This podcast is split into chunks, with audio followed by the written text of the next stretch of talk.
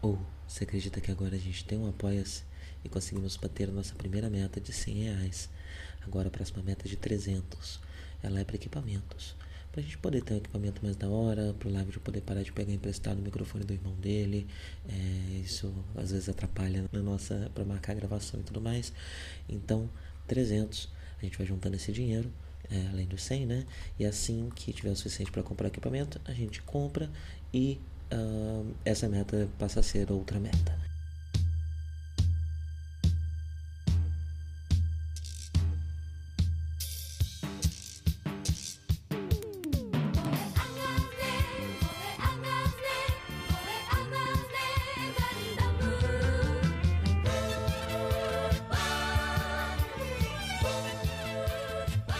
Bom dia a todos, sejam bem-vindos a mais um Café com Ganda.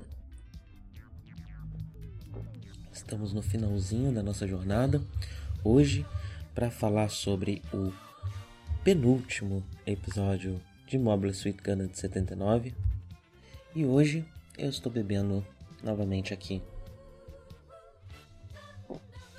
um chamate. Deixa eu fazer a, a coia roncar para vocês ouvirem melhor.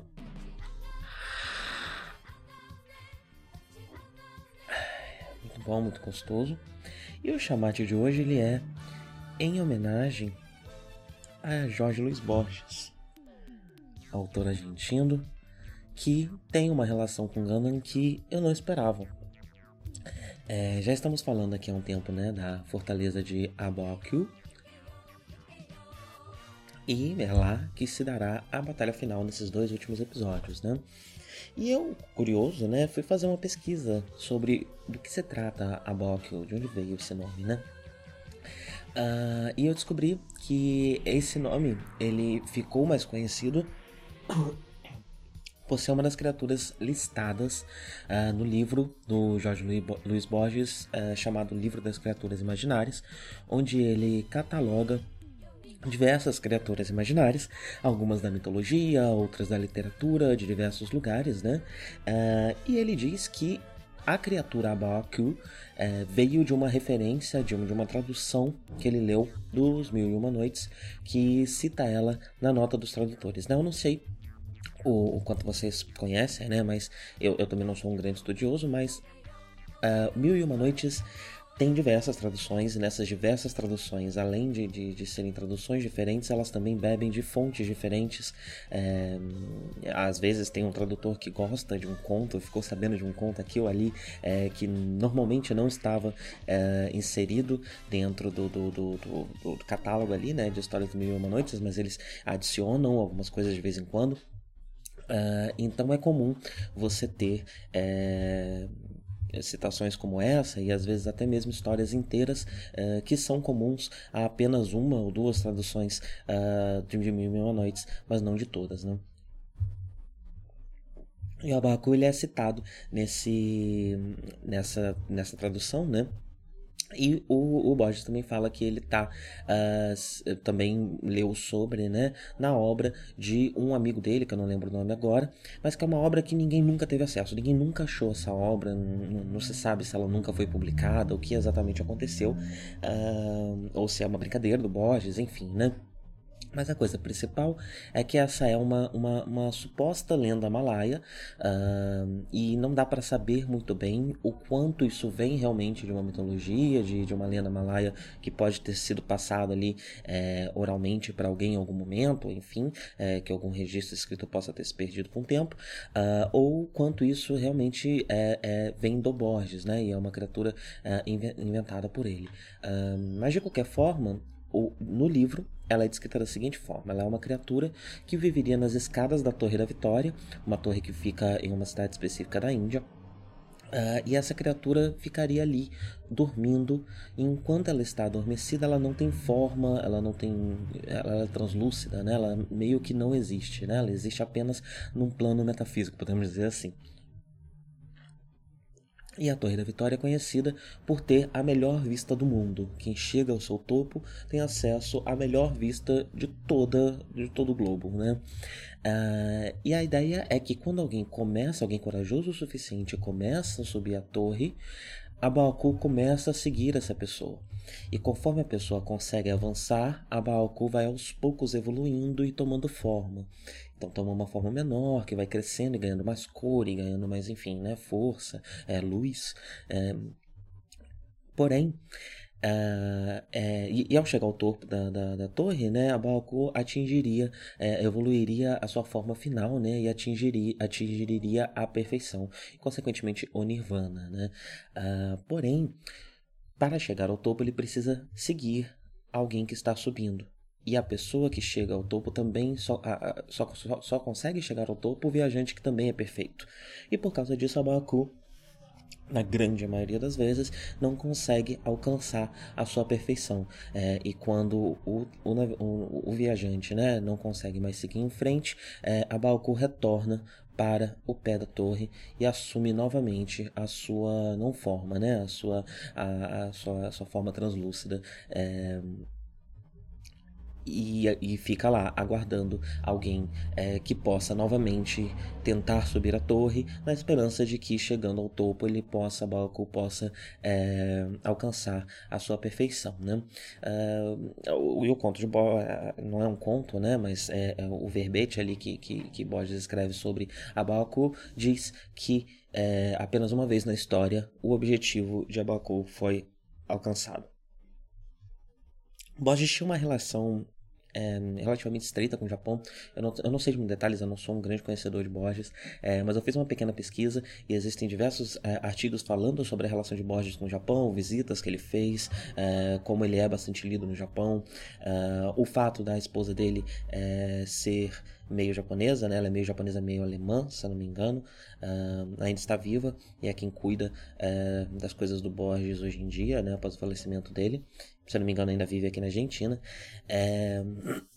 E Borges escreveu esse livro das criaturas imaginárias porque mitologia é, era um interesse grande dele, né? Ele é muito conhecido é, pela, pelo seu conto A Casa de Astério, é um dos seus contos mais famosos, uh, em que ele traz uma releitura da lenda do Minotauro, né? É, e só algumas informações sobre a publicação do livro das criaturas imaginárias no Japão.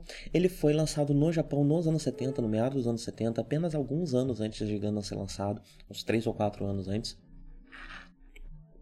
Também é muito marcante a influência desse livro é, em Final Fantasy. O primeiro Final Fantasy tem, dentro do seu hall de monstros, diversas criaturas que são citadas aqui nesse livro, né? E que possivelmente não deve ser coincidência porque são muitas mesmo, né? Mais de uma dezena. É, mas é isso, é isso que Abaoku significa, né? E, e eu não esperava é, que uma leitura possível de Gundam e algo que pode me ajudar a, a, a tirar mais coisa dessa obra no futuro é encarar uh, com, uh, pela perspectiva de um Tomino leitor de Borges, né? É, não sei o quanto isso pode ser embasado, mas talvez é muita coisa para ser tirada daí. É, então, enfim, eventualmente um dia, se eu entender mais de Borges, há outras coisas é, que possam, podem ser tiradas de Ganas por essa perspectiva que é bastante interessante. Um outro detalhe, ainda não diretamente sobre o episódio, né, é, mas sobre a minha a, a, leitura que a gente tem trabalhado aqui de Zeon como uh, um representante do Japão imperialista, é, durante o, eu vi os filmes de Gundam, eu vi a compilação, os três filmes que compilam a série, né? É, os dois primeiros são muito parecidos com a série, principalmente o primeiro.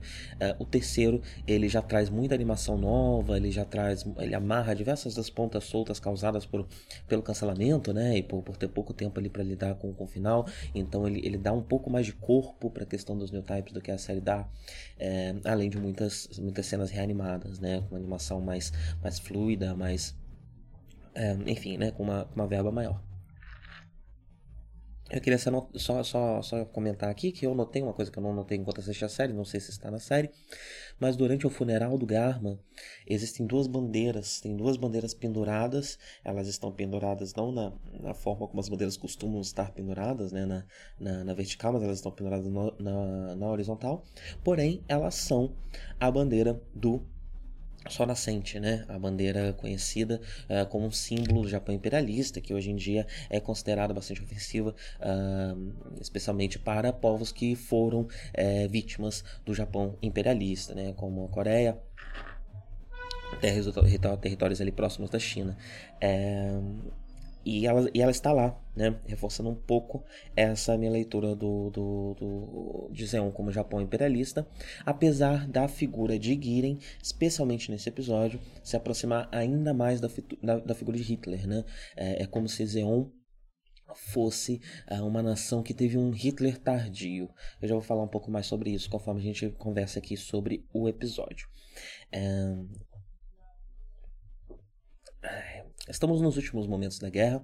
O episódio anterior termina com Girin disparando sua, o seu raio solar em direção à, à, metade das tropas. Né? No episódio anterior eles chegam a falar um terço, é, mas esse episódio já trabalha com metade, que é como é trabalhado o tempo todo no filme, inclusive é, para destruir, dizimar metade das tropas da Federação que estão preparando um ataque a, a, a Zeon, né, a base de, principal de Zeon. Então a ideia é que Abaku, que é uma, uma fortaleza, né, a, a, meio que uma última fortaleza de proteção, junto com a base, é, acho que é Granada o nome dela, é a base que fica na Lua, a base de Cacilha.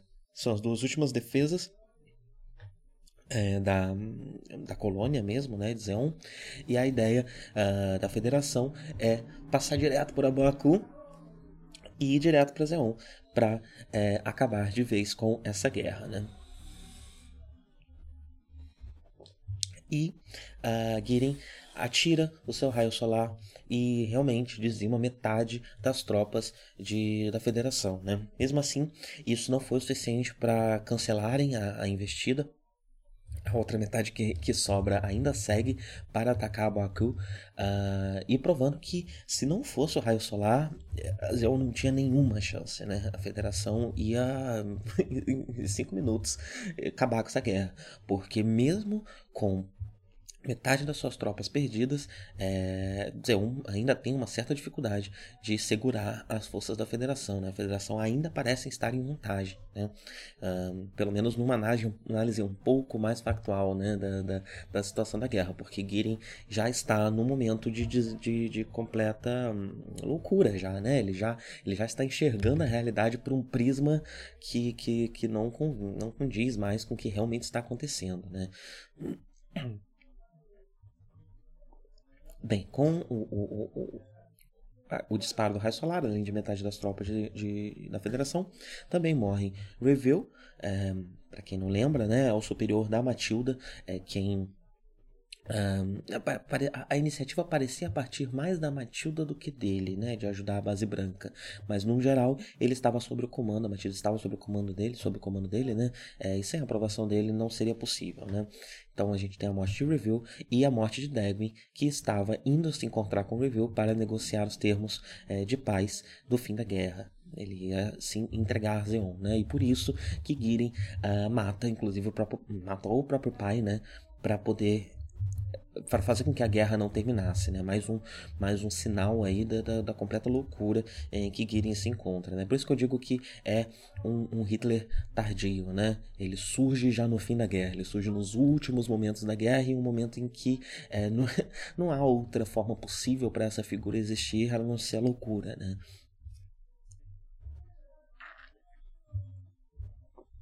Bem, é interessante a reação da federação após esse ataque. Você vê um pouco da, da, da confusão, é, da, da, da da, da, comunicação ali, né? Você, está sentado na, na Frau, a Frau está tentando se comunicar com, com, com o, o Uh, com o Bright para contar o que está acontecendo e você escuta pela primeira vez, acho que é a primeira vez que a gente escuta um pouco da comunicação da Frau e tá uma gritaria, tá uma loucura, né? É, a série faz questão de mostrar a completa confusão da Federação com o que está acontecendo, né? Esse último momento da guerra é de uma confusão incrível, isso é muito interessante porque é, Gundam parte de uma narrativa muito pacifista e que glorifica muito pouco a guerra, né? E a forma mambembe, meio é, troncha que é com, com a qual essa guerra vai acabar com o qual essa última grande batalha vai se desdobrar, é, é, um reforço disso, né? De que não há glória, não há glamour, não há nada de realmente bonito na guerra. A guerra ela é feia, a guerra ela é estrambelhada, a guerra ela é uma ação um, de pessoas que não sabem, né? Elas sabem o que estão fazendo porque sabem o efeito político disso. É, mas a, a, a, especialmente dentro de governos fascistas, né, como esse que se formou em, em torno de Girin, é, em torno de Zeon, depois do golpe militar, né,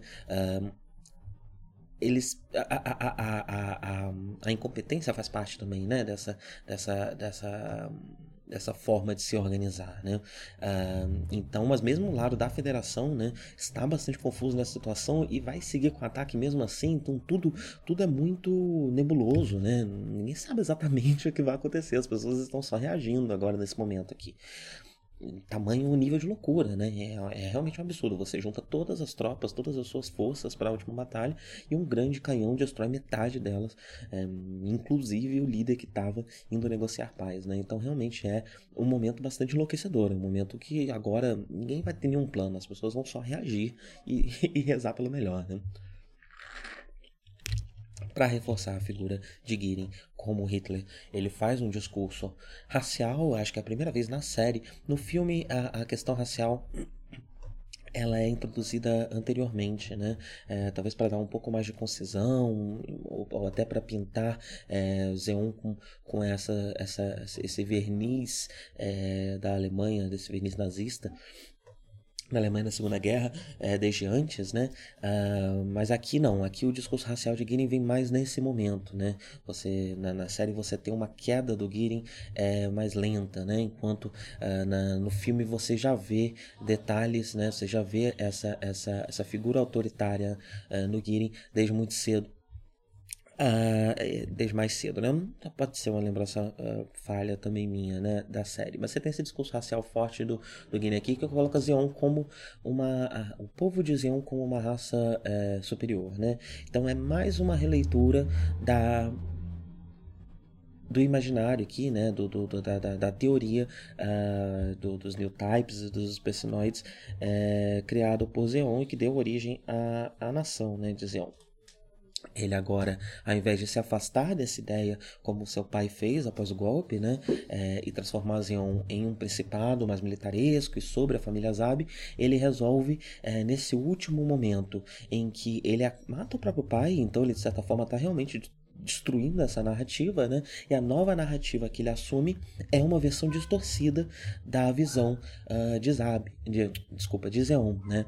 É, então ele volta na teoria dos new type, que é uma teoria que se você para para pensar, né? Se você faz realmente uma análise dela, ela, se você for botar esse paralelo, né? Raça ariana e new types, um, ah, num paralelo Girin e e Alemanha nazista, né? Você tem figuras muito diferentes, né? Porque uh, os arianos são uma raça escolhida, divina, que estamos falando dos descendentes dela e tudo mais. Enquanto a teoria do Neotype parte para o futuro, né? É, ela fala do que a humanidade está se tornando, não do que a humanidade foi um dia. Ela parte de uma perspectiva menos conservadora e também uma outra um outro fator muito importante é que os new types são só surgem no espaço e o espaço é local de uma minoria. O espaço é local, não é um local, né? Quando eu digo minoria, é, não estou falando de minoria numérica, né? Mas eu estou falando de, de, da, da, parcela pobre da população, né? O espaço é para onde foi a parcela pobre da população. Não é onde estão os ricos, não é onde estão os poderosos. Então, a gente tem essa diferença grande. Porém, ao mesmo tempo, mesmo Hitler, né, é, a, questão, né, a, ascendência ariana era uma outra coisa, era é, vem, vem do sânscrito, vem da, da mitologia hindu, vem não só da mitologia, mas também é, a, comprovações né, da, da existência desse povo. E a releitura nazista já é algo que pega mesmo o nome ariano né, e transforma em uma outra coisa completamente diferente do seu original. É exatamente isso que Girin está fazendo aqui. Né? Ele está pegando a teoria de, de Zeon é, e está subvertendo ela para uma narrativa em que todo o povo de Zeon é superior, mesmo que isso não tenha muito a ver com a, a, a teoria de, de, de Zeon original. Né? Por exemplo, Zeon não fala que só no Principado de Zeon que podem nascer New Types, mas não, ele fala de todo o povo do espaço, né? então ele fala também das outras colônias. Em paralelo a esse desenvolvimento, que a gente já vai voltar um pouco nele, porque esse episódio, curiosamente, né, eu acho que ele, ele é primariamente de Zeon, né? Ele fala primariamente do que está acontecendo em Zeon, que é uma perspectiva nova pra gente, né? No geral, a gente vê o que está acontecendo na base branca e tem pequenos glimpses ali, né? Pequenos brilhos do que está acontecendo é, tanto em Zeon quanto é, no, no alto escalão da federação. E em paralelo, a gente tem, ah, voltando para a base branca, né, para um, cenário mais familiar, é, a gente tem um, um Amuro muito consciente já da sua situação de new type, um Amuro que parece que transcendeu, ele tá numa paz de, de espírito ímpar, assim, algo que ele nunca alcançou, algo que a gente nunca viu no personagem. Aparentemente os poderes new type trouxeram para ele uma, uma, abertura de mente, uma, uma, uma espécie de evolução mesmo, né? Podemos dizer aqui que o Amorô, é, inclusive, podemos até correlacionar essas duas coisas, né? Eu tô falando que os poderes new type fizeram isso com o Amorô, mas pode ter sido o contrário também, né? Pode ter sido essa aceitação do Amorô, talvez até uma fé no destino que o Amorô desenvolveu aqui, é, que, que que desenvolve os poderes new type dele, né? E por isso ele é tão especial. Mas o, o, independente de, de, qual, o que exatamente aconteceu, a gente tem aqui agora um Amuro muito tranquilo, um Amuro que está tomando, inclusive, atitudes políticas muito, muito, muito interessantes, né? Duas delas é que ele está fazendo questão de demonstrar essa paz dele para todos. Ele conversa com a Frau, ele conversa com o Hayato, ele fala com o Kai, é, ele até é, media ali, né, uma troca, uma troca de farpas comum entre Seila e Kai, né, ele faz uma pequena mediação, então ele tá, ele tá fazendo questão de mostrar essa paz dele para todos, é, como uma forma até de levantar a moral de todo mundo, né, tanto que a outra coisa que ele faz é mentir, a outra coisa que ele faz é falar pro, pro, pro Bright, na frente das outras tropas, que ele intui uh, que a estratégia deles é correta e que a vitória é quase certa. É, essa ele o Price pergunta, né, uma intenção de new type, ele fala que sim. Então ele está aproveitando já dessa confiança que foi construída em cima dele para usar os seus poderes de uma forma política, né? Ele faz isso realmente para dar tranquilidade para as pessoas, para levantar a, a moral é, da tripulação da base branca. Mas o mais interessante dessa cena é que depois de contar para Seila e para Kai que era uma mentira, é, a reação do Kai é muito, muito interessante, né? A reação do Kai é, é tipo, ah, humanos não podem virar deuses, afinal, né? O, o, os new types, eles ainda são humanos, eles ainda não se tornaram entidades, criaturas, deuses, né? É, então eles ainda têm suas limitações, eles não conseguem, né? O Amorô fala, inclusive, que o new type não consegue prever o futuro. Apesar de, na morte ali da Lala, é, coisas desse tipo já terem sido trabalhadas, né? É, o Amor fala justamente né, de, de ver o futuro, de, de, de, que no, ele vê que no futuro pessoas verão o futuro, né? É, e a própria a própria Lala fala que ali no seu momento de morte ela é capaz de ver todo o tempo, né? Então isso é sim uma questão dos new type, é, porém os new types vivos que conhecemos enquanto vivos não ainda não têm esse poder, né? E o Amor não tem esse poder.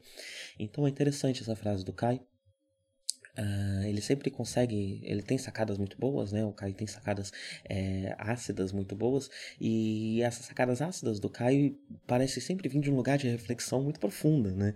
É, eu, eu gosto muito do personagem, todo mundo já sabe, acho que já, essa altura todo mundo já sabe que o Caio é um dos meus personagens favoritos da série.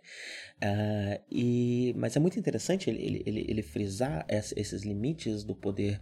Uh, dos New Type, porque isso faz um contraponto com a, o discurso que o Gideon está fazendo do outro lado, né? Então, quem realmente está tendo contato com os New Types reais, com quem realmente é New Type, vê que o New Type não é um ser divino, não é um ser superior, não é uma evolução da raça humana, é mais um humano com alguns poderizinhos a mais ali, né? Com uma intuição mais aguçada, é, inclusive a gente não pode, né? A série em momento nenhum desmerece a intuição de quem não é New Type, né? É, é a gente aqui não, não pode trabalhar como assim. A, a, a intuição, é, uma espécie de ser sentido, fosse uma completa bobagem, né? A gente, é, é, mesmo que, que isso venha de, de, de, um lugar mais profundo da mente, mesmo que isso não venha de um, de um, de um outro lugar uh, superior, uh, considerar que, que os humanos são, são, são pedras, né? Que os humanos não, não, não, não se conectam com, com o todo de uma forma que pode trazer insights para eles que vêm de lugares com o que eles não compreendem no nível é, no nível mais é, racional uh, seria bobagem, né? E a série não, não, não comete esse erro. É, então os new types são só um pouco mais sensíveis, né, do que os humanos uh, que, que, não, que não nasceram e cresceram no espaço. Isso é interessante porque, enquanto o Kai olha dessa forma, o Kai que está tendo contato direto com o que é, no momento, o mais poderoso New Type vivo, uh, o Girin do outro lado, que nunca deu muita bola para os New Type, uh, que inclusive a, a Cacilha vai falar sobre isso uh, posteriormente, né? Quando ela pergunta para um dos generais do Girin quais são as forças que eles têm disponíveis, é, e ele fala que são primariamente estudantes, é, pessoas que acabaram de sair da academia, é, e ela lamenta né, que o Giren não deu a importância devida para os estudos dos neotypes, para os desenvolvimentos do Instituto Flanagan que é algo que a gente já viu que Cacilha é, é uma ideia que a Cacilha comprou bastante, né? E nesse último momento de guerra ela tentou bastante usar isso é, como esforço de guerra, mas ela ainda não tinha tanta voz, né? O Guinness, no fim das contas, foi quem é, teve um, um poderio uh, militar e mais voz nas decisões de Zeon a partir do momento que Dagwin começa a se afastar é, da, da, das decisões principais, né? É, e ele, que nunca deu muita, muita trela para os New Type, que nunca se importou muito com isso, agora faz essa releitura louca, né? É, de, de, de do, do, dos New Type, do povo de Zeon, e não dos New Type, mas enfim, pegando a, a teoria de Zeon, de que ah, eles são uma raça superior, um super-humano, né? Então, quem tem realmente contato com os New Type percebe que eles não são nada demais assim, né? Eles são só um, um, humanos um pouco melhores. Enquanto quem não tem qualquer contato com os New aproveita para fazer, é, inclusive na sua falta de contato, toda essa narrativa conveniente para os seus planos políticos, é, que não condiz nem um pouco com a realidade, né? Então eu gosto dessa fase do Kai porque ela contrapõe é, essa figura do Girin que a gente vai se formando, é, principalmente nesse episódio, né? Um Girin que escuta a crítica do pai, é, que escuta a crítica que Dagman fez a ele, comparando ele a Hitler, mas não escuta uma crítica, e sim um, incentivo, né? E desse incentivo começa cada vez mais a, a, a assumir uma figura análoga a Hitler que é interessante também naquela nossa leitura de Zeon como o Japão imperialista, mas não como a Alemanha de fato, né? É, Girin não é Hitler. Girin escuta falar de Hitler, acha bom e tenta se tornar Hitler. É, podemos ver que, que o, dá para traçar um paralelo com o Japão imperialista, né, que não é a Alemanha nazista. Ela percebe a presença da Alemanha nazista, se identifica em partes e se alia para tentar se tornar uh, uma força como a Alemanha nazista né, durante a Segunda Guerra. Uh, outro, outro, outro elemento muito presente nesse episódio e ah, eu tô. A gente já tá chegando em meia hora aqui, eu já não estou preocupado, viu? Esses dois últimos episódios vão ser episódios especiais, ou talvez fique falando por uma hora sobre cada um deles, porque tem muita coisa aqui e tem muita coisa importante pra série, né? E tem muita coisa, inclusive, que eu não consegui perceber. Tipo, tem coisas. Eu percebo que há camadas nesses dois últimos episódios que eu ainda. Não vai ser nesse, nesse café com Gana que a gente vai chegar a uma conclusão final. Uh, mas um outro elemento importante nesse episódio perdão pela tosse, é a figura do Char como New Type. Uma novidade desses últimos momentos. A gente tinha visto até agora a série colocando o Char como uma oposição aos New Type, como alguém que investiga os New Type, que se interessa como os New Type, mas que vê os New Types como figuras perigosas, né? Como é, também numa leitura distorcida é, da, da, filosofia do seu pai, é, muito percebido por Sailor, inclusive, é, como, como, como o Charles está metido em uma narrativa doida dentro da cabeça dele por conta de, de, de até mesmo de, de, de, um certo orgulho, de uma certa ubris, né, ferida pela figura do Ganda e do Amorô pilotando esse New Type. É, e esse episódio ele começa a falar da possibilidade de Char como New Type a Cacilha compra muito essa ideia, né? É, eles têm esse esse essa suite chamada Zyong, uh, que é a primeira mobile suite, não mobile armor, com o Psicomo, que é aquela forma de controlar é, mentalmente, né, que só os new types conseguem utilizar. Uh, ou pelo menos só os types conseguem utilizar melhor. Eu não tenho muita certeza se o Psicomo funciona com humanos comuns ou não. Uh, é, e ela, ela, ela aposta no Char como o mais próximo de um new type que a gente tem disponível aqui para pilotar esse negócio. Agora que não tem mais Lala, não tem mais Bull, não tem mais nenhum new type é, mão para uso de Xeon, né? E ela aposta no chá como um possível new type. Olha, entra lá no robô, vá pra luta e descobre se você é new type na, na, na raça mesmo, peitando o Ganda. É, e o Char topa, né? É, o Char, ele tá num. Como, como eu falei, né? É, a guerra está num momento de pura confusão. Nem mesmo o Char, com todas as suas estratégias, é, tem exatamente um plano para o que está acontecendo agora. E ele tá sem, sem switch, né? Porque ele perdeu o Galgug dele na batalha é, do, do Amorô contra, contra a Lala. Então ele. Bem, ele vai topar, né? É, apesar da, uh, da Switch só está 80% pronta. O que está faltando nessa suíte? As pernas. Uh, ela, isso não é muito relevante para a luta espacial, né? É mais relevante para uma luta uh, na Terra, enfim, para que a perna seja útil, né, de alguma forma, porque a, as pernas do Gana são muito importantes. existe, eu não sei dos detalhes, é, mas existe é, um, um, dos motivos pelos quais um robô gigante é inviável no nosso mundo real é que pilotar um robô gigante é um ato de loucura. É, enquanto você pilota um robô gigante, é difícil você não ter enjoo, você não vomitar, você não passa mal, é difícil você se manter num bom estado, né? É, por conta da forma como ele se locomove, o quanto vai tremer lá dentro e tudo mais. Eu sei que em Ganda existe todo um sistema para explicar como que essas pessoas conseguem pilotar um robô e não vomitar o tempo inteiro. É, apesar de você ainda ver, né, em alguns momentos, quando pessoas que não estão acostumadas a pilotar pilotando pela primeira vez, às vezes elas até desmaiam, né? É, não é um ato fácil pilotar uh, um, um, uma suíte, né?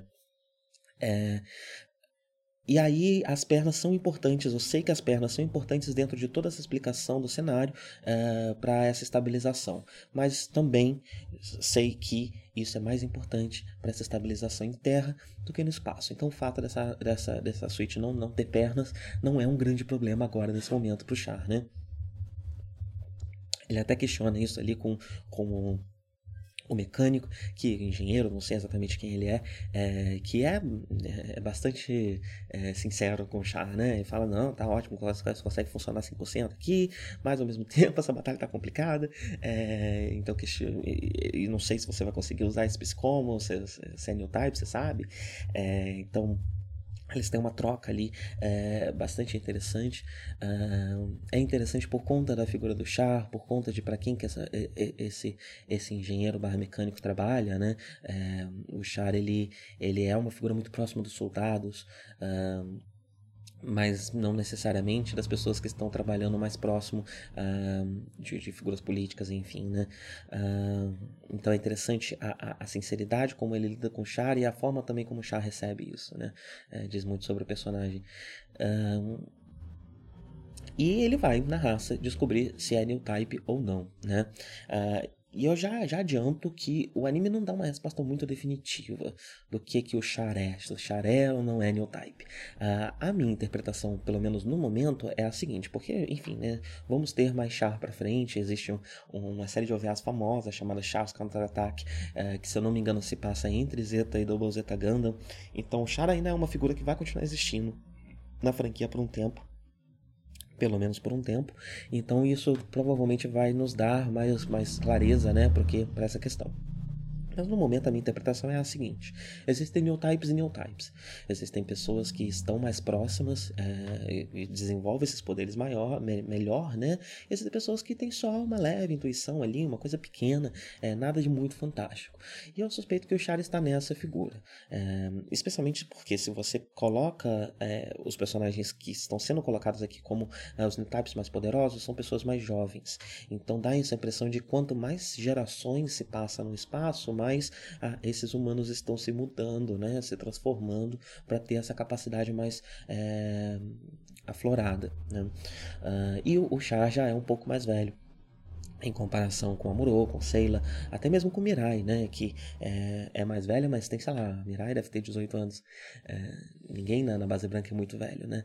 É, Ninguém é exatamente um adulto ali. Então, o Char é essa forma mais fraca de New Type, digamos, né? Um New Type com poderes um pouco mais tranquilos. Então, você não vê muito do Char tendo uma luzinha na testa, da intuição e tudo mais, né? Ele faz questão de mostrar que o Char é um bom soldado, porque ele é um bom soldado, porque ele é, por esforço próprio, por, uh, pela forma política como ele lida com seus soldados. É, ele é um bom líder por causa disso, e não por conta de poderes paranormais. Mas ele nasceu no espaço, então é, existe um potencial New Type nele que parece ser o suficiente para ele conseguir é, controlar Zeong. Né? E ele de fato consegue. É, não tão bem, vamos falar mais disso, vamos ver mais disso no próximo episódio, né? É, mas ele consegue fazer o troço sair do lugar, lutar e de fato reagir ali. É, não, ele não é um completo inútil dentro do Zeong, né?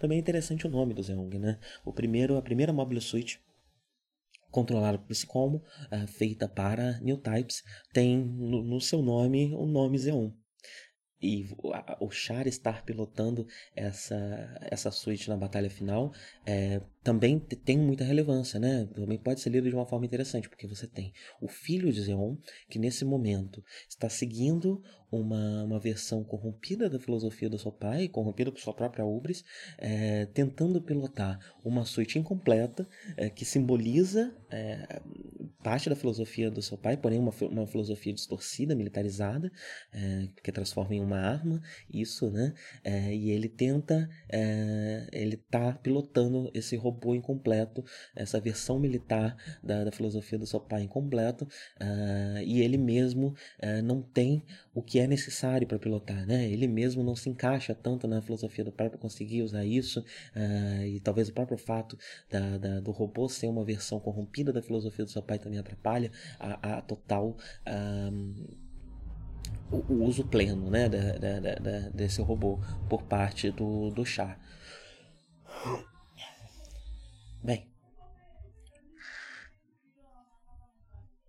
voltamos para a perspectiva, para a ponte de comando, para o que está acontecendo com a família Zab nesse momento, e temos o confronto Cacilha e Girin. Né? Cacilha em choque quando percebe que Girin matou o pai deles. É e você também percebe nessa cena o reforço daquilo que eu falei, né? Do, do como Girin já está lendo a, a, realidade por outro prisma. Você vê cenas de batalha em que claramente Zeon está tomando uma coça da federação e corta pro Girin e ele fala: Ah, a federação não tá, não é palho para nossas forças, né? Nós somos muito mais poderosos que ele. A pobre Cacilha questiona isso, né? Fala, nossa, mas é, olha, eles estão claramente se virando muito bem. A gente não tá com essa bola toda, não. É, e o Guilherme responde que ah, esse é um esforço desesperado, final, antes da queda da federação, né? Ele já está completamente fora da realidade. E eu acho que isso é o que é, é, um, é, um, é um para Cacilha matar o Girin, né? A gente sabe que Cacilha está matando o Girin como uma forma de vingança, né? É, por ele ter matado seu pai. Também é um ato uh, político. Ela faz questão de avisar para todos que, que, que, que, não há espaço para, para, para um regicida, um patricida dentro das forças de Zeon. E ela vai fazer essa punição com as mãos dela, né? E faz questão de mostrar isso tudo para os soldados. Uh, então também é um ato político muito forte. Uh, e eu suspeito que um outro motivador, um motivador secundário, é esse homem claramente não está pronto para continuar liderando essa batalha. Se a gente deixar esse cara no poder, vamos todos morrer. Então eu preciso assumir isso, é, mesmo que seja que o resultado disso seja eu sendo a última Zabi viva, né? Ele ainda, ela ainda mesmo assim mata é, o, o, o. Não dá para colocar, apesar de por conta dela estar tá com lágrima nos olhos quando percebe que o que o que o que o Gary matou o pai, é, quando ela a forma como ela é, avança, né? A série faz questão de fazer com que isso seja feito aos poucos, porque você não pode desvencilhar a Cacilha da sua capacidade política, né? Do seu pensamento político. A Cacilha ela é muito boa nisso, né? Essa é a grande força de Cacilha. Então ela não ela não mata o Girin de um num ato ato de raiva, num ato no impulso ali quando ela descobre. É algo que a série faz questão de mostrar três cenas diferentes em que ela está planejando isso, em que ela está pensando se isso vale a pena, e outras coisas vão acontecendo, como é, essa reação do Kirin completamente fora da realidade a, a, a, aos rumos dessa batalha, né? É, para ajudar ela a pesar se essa é uma ação que ela deve tomar ou não. E quando ela toma ação, é, você não dá pra gente colocar aqui que foi uma ação de cabeça quente, não dá pra gente botar inclusive uma leitura machista em cima disso, né? Que ela, enquanto mulher, está reagindo uh, mais com sentimentos do que com a razão. Não. A, a morte de Giren é um ato pensado de Cacilha, é algo que ela está fazendo com, com a cabeça no lugar, ao contrário do irmão que está completamente maluco. É, e é algo que ela faz, né? Um, um, uma última tentativa desesperada no meio dessa confusão, é, dessa grande bagunça, né? Essa quase esquete dos trapalhões que virou o final dessa guerra. É, e, a, eu, eu diria que essa provavelmente é a morte menos glamorizada de toda a série. Quando o Garma morre, você tem ainda, né? O Garma ainda era um personagem com com, com valores ali, né? É, Cacilha, junto com, com Macuve, que, que respondia a Cacilha, já são colocados como personagens com uma moral mais dúbia, não são tão valorosos como Garma, como Char, como. É, como o, o, o, o é, eles são figuras um pouco mais questionáveis, né? Com tons de cinza ali mais, mais, mais complicados, né? E o Girin, podemos dizer que ele é o, a, a figura mais, mais, mais, mais mais deprimente, né, mais desprezível que a gente vê é, dentro de Zeon. E então é interessante você ver como essas mortes vão, vão se desglamorizando, né? E ele tem a morte menos glamorizada de todas. Ele toma um tiro na, na, na nuca e o corpo dele apenas flutua no espaço e os soldados nem percebem o que está acontecendo. Os soldados só veem o corpo flutuando e falam: caramba, é o Guine, o que está acontecendo? E ela imediatamente já fala: olha, é o seguinte, agora sou eu que estou no comando, quem não gostou reclama depois, e aí, o que, que vocês vão fazer? E tem a fala muito interessante, né? Do, né, especialmente nessa questão da glamorização da guerra, né, como, como a guerra, a é, é, Gundam faz questão não só de mostrar que a guerra não é bonita, como que a glamorização da guerra responde a interesses políticos, né, e o ensinamento da guerra e, e, e a forma glamorizada da guerra registrada na história responde a interesses políticos quando o Uh, o, o, general ali fala, não, é, vamos dizer que é, Girin morreu em combate de maneira heróica e vamos seguir em frente com Cacilha comandando. É, é,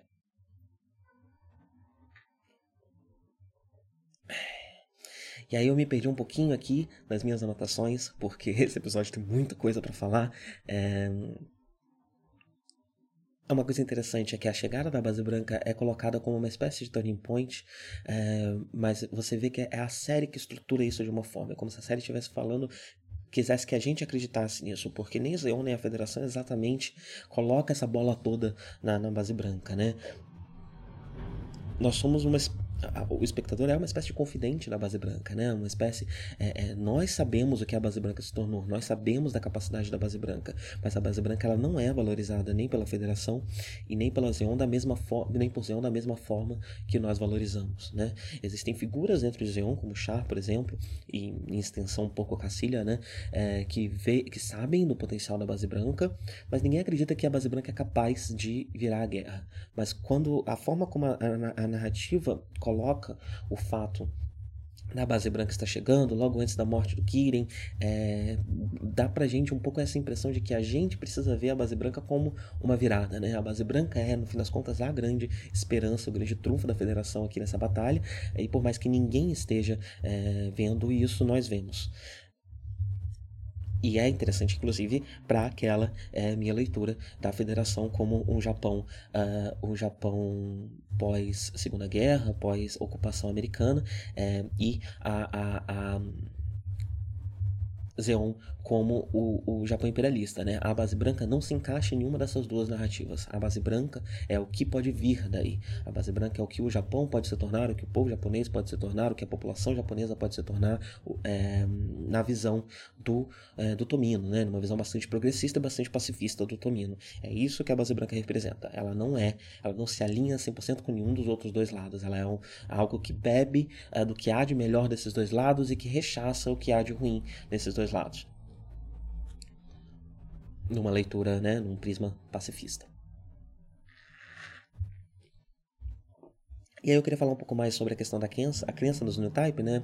É, eu comentei isso no que tange a figura do Giren e como ele nunca comprou muito essa ideia, até isso ser politicamente viável para uma, uma ideologia que ele resolveu inventar numa última hora ali para tentar se tornar uma espécie de Hitler.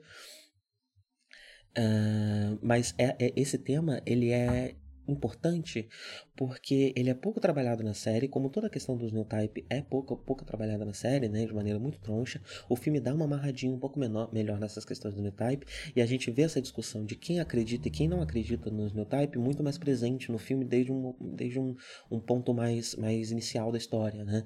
É, então a gente vê que, por exemplo, Matilda acredita muito na questão do new type e olha para a base branca como uma unidade new type da federação, é, mas a federação tem gente que não bota tanta bola assim, né? Eles vão lá ser testados para virar Type e quando chegam lá o teste não acontece, porque quem tá com, com, com, controlando o Jaburo uh, não, não tá tão interessado nisso, não compra tanto essa ideia, né? E no lado da, de Z1 a gente vê a mesma coisa, né? A gente vê uma Cacilha é, que, que, que, que, compra a ideia dos New Type como realmente uma salvação, é, enquanto uh, o Gideon não compra tanto essa ideia e várias outras pessoas de Z1 também não parecem comprar tanto a ideia do New Type, né? Eu acho isso importante também é, dentro da, da, da, leitura e da narrativa que eu estou propondo aqui.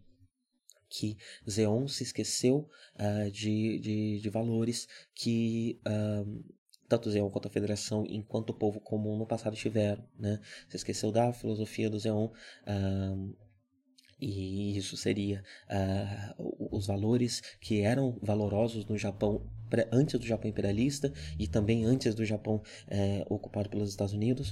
Uh, o que é isso? Vamos revisitar isso e vamos trazer esses valores para cá, ignorando os valores do nosso passado que foram. Uh, convenientemente selecionados para uh, ah, justificar o Japão imperialista. Vamos jogar isso fora, mas vamos voltar no nosso passado e na nossa cultura e ver lá o que há de bom, o que há de pacífico, o que há uh, de antifascista na nossa própria história, uh, ao invés de só comprar essa cultura estrangeira, que é a cultura da federação, né, a cultura dos Estados Unidos, que agora está muito próxima de nós e que nos é conveniente, mas também não é uma cultura de paz com como aqui o Tomino valoriza, como aqui o Ganda, a perspectiva da série valoriza porque não dá para ignorar Vietnã. Vietnã já tinha acontecido aqui nesse momento é, e não dá para olhar para a federação como uh, um, esse bastião, né, essa, essa, essa arauto da paz uh, depois de Vietnã ter acontecido, né.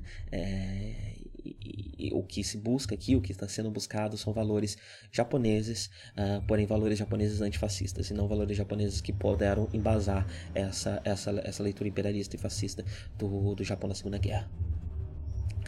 Uh, e aí o último detalhezinho, né? Nós temos no final uh, o, o, o, o, episódio termina contando pra gente o seguinte: olha, o próximo episódio, é, a Baoku, essa batalha aqui, ela é uma loucura, ela é uma bagunça. Nós vamos focar em Amuro e Char. Uh, a gente tem um chá extremamente aficionado no Gundam, né? É, e a gente vê que o Amuro, nesse momento, né, inclusive nessa paz interna que ele conseguiu encontrar, ele tá muito mais sensato do que o Char, né? Ele começa a lutar com o Char, ele percebe a intuição de, de, de, de, de new type dele diz que é o char, mas ele acha esquisito porque ele também percebe que é uma, uma suíte operada por como, então ela só poderia ser operada por new type e ninguém sabia que o char era new type até então. Então ele fica um pouco assustado porque nós temos aqui então um new type tão, tão bom quanto o Char. É, além de ser new type, ele também é um guerreiro tão, tão, tão, tão capaz quanto o Char. É, que figura é essa, né?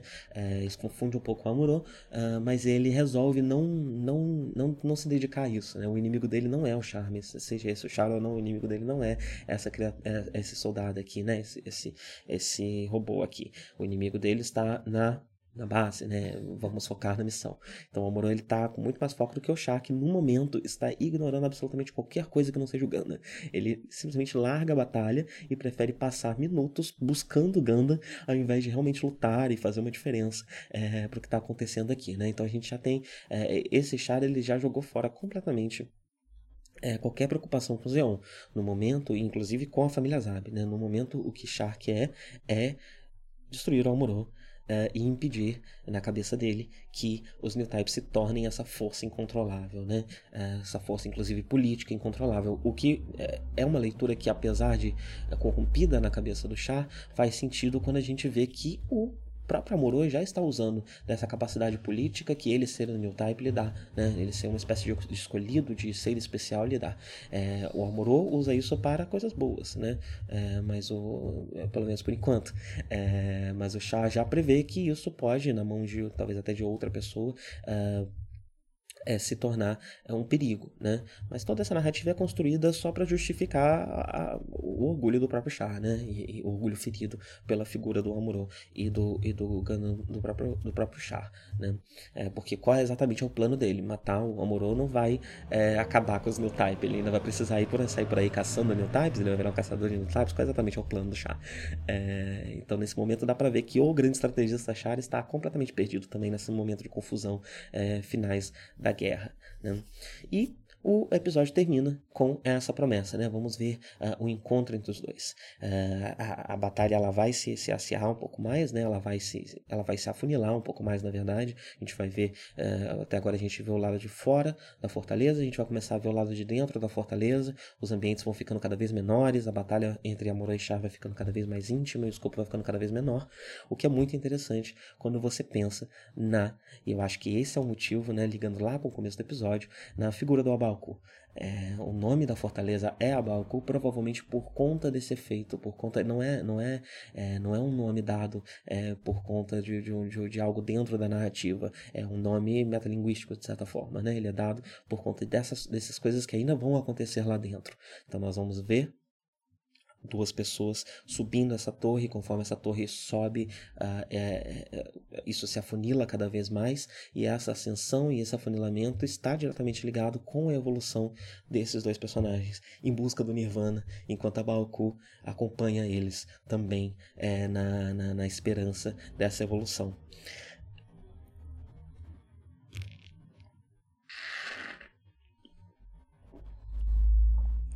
E é isso, meu mate já tá fraquinho, já é basicamente só água quente com um leve gostinho de erva. Então, vamos encerrando esse, que foi um enorme episódio de Café com Ganda, e o próximo provavelmente vai ser ainda maior. Mas estamos no final e isso é necessário. É, então, bem, sem mais delongas, no próximo episódio a gente conversa mais. Tenham todos um bom dia e até a próxima.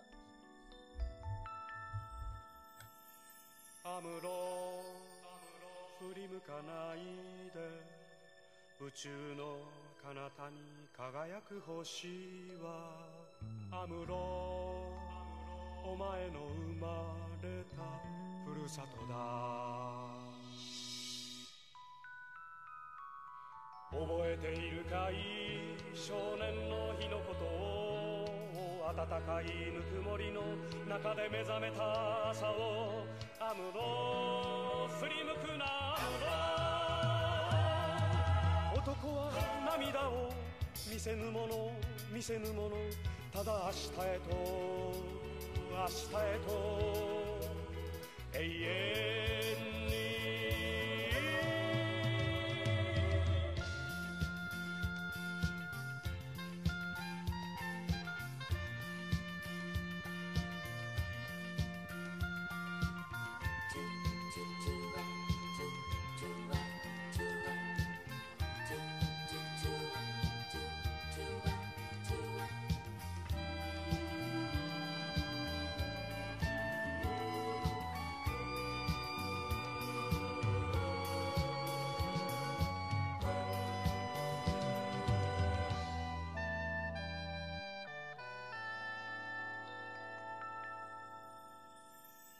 むろ。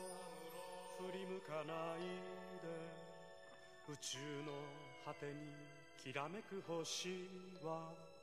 アムロお前が捨てた。ふるさとだ。忘れはしない。少年の日の誓いを青春をかけ。守り抜けこの幸せを。ムロ振り向くなアムロ男は寂しさ隠すもの隠すもの。ただ明日へと明日へと永遠に。覚えているかい？少年の日のことを暖かいぬくもりの中で目覚めた朝をムロ振り向くなアムロ。男は涙を見せぬもの見せぬもの。ただ明日へと明日へと。永遠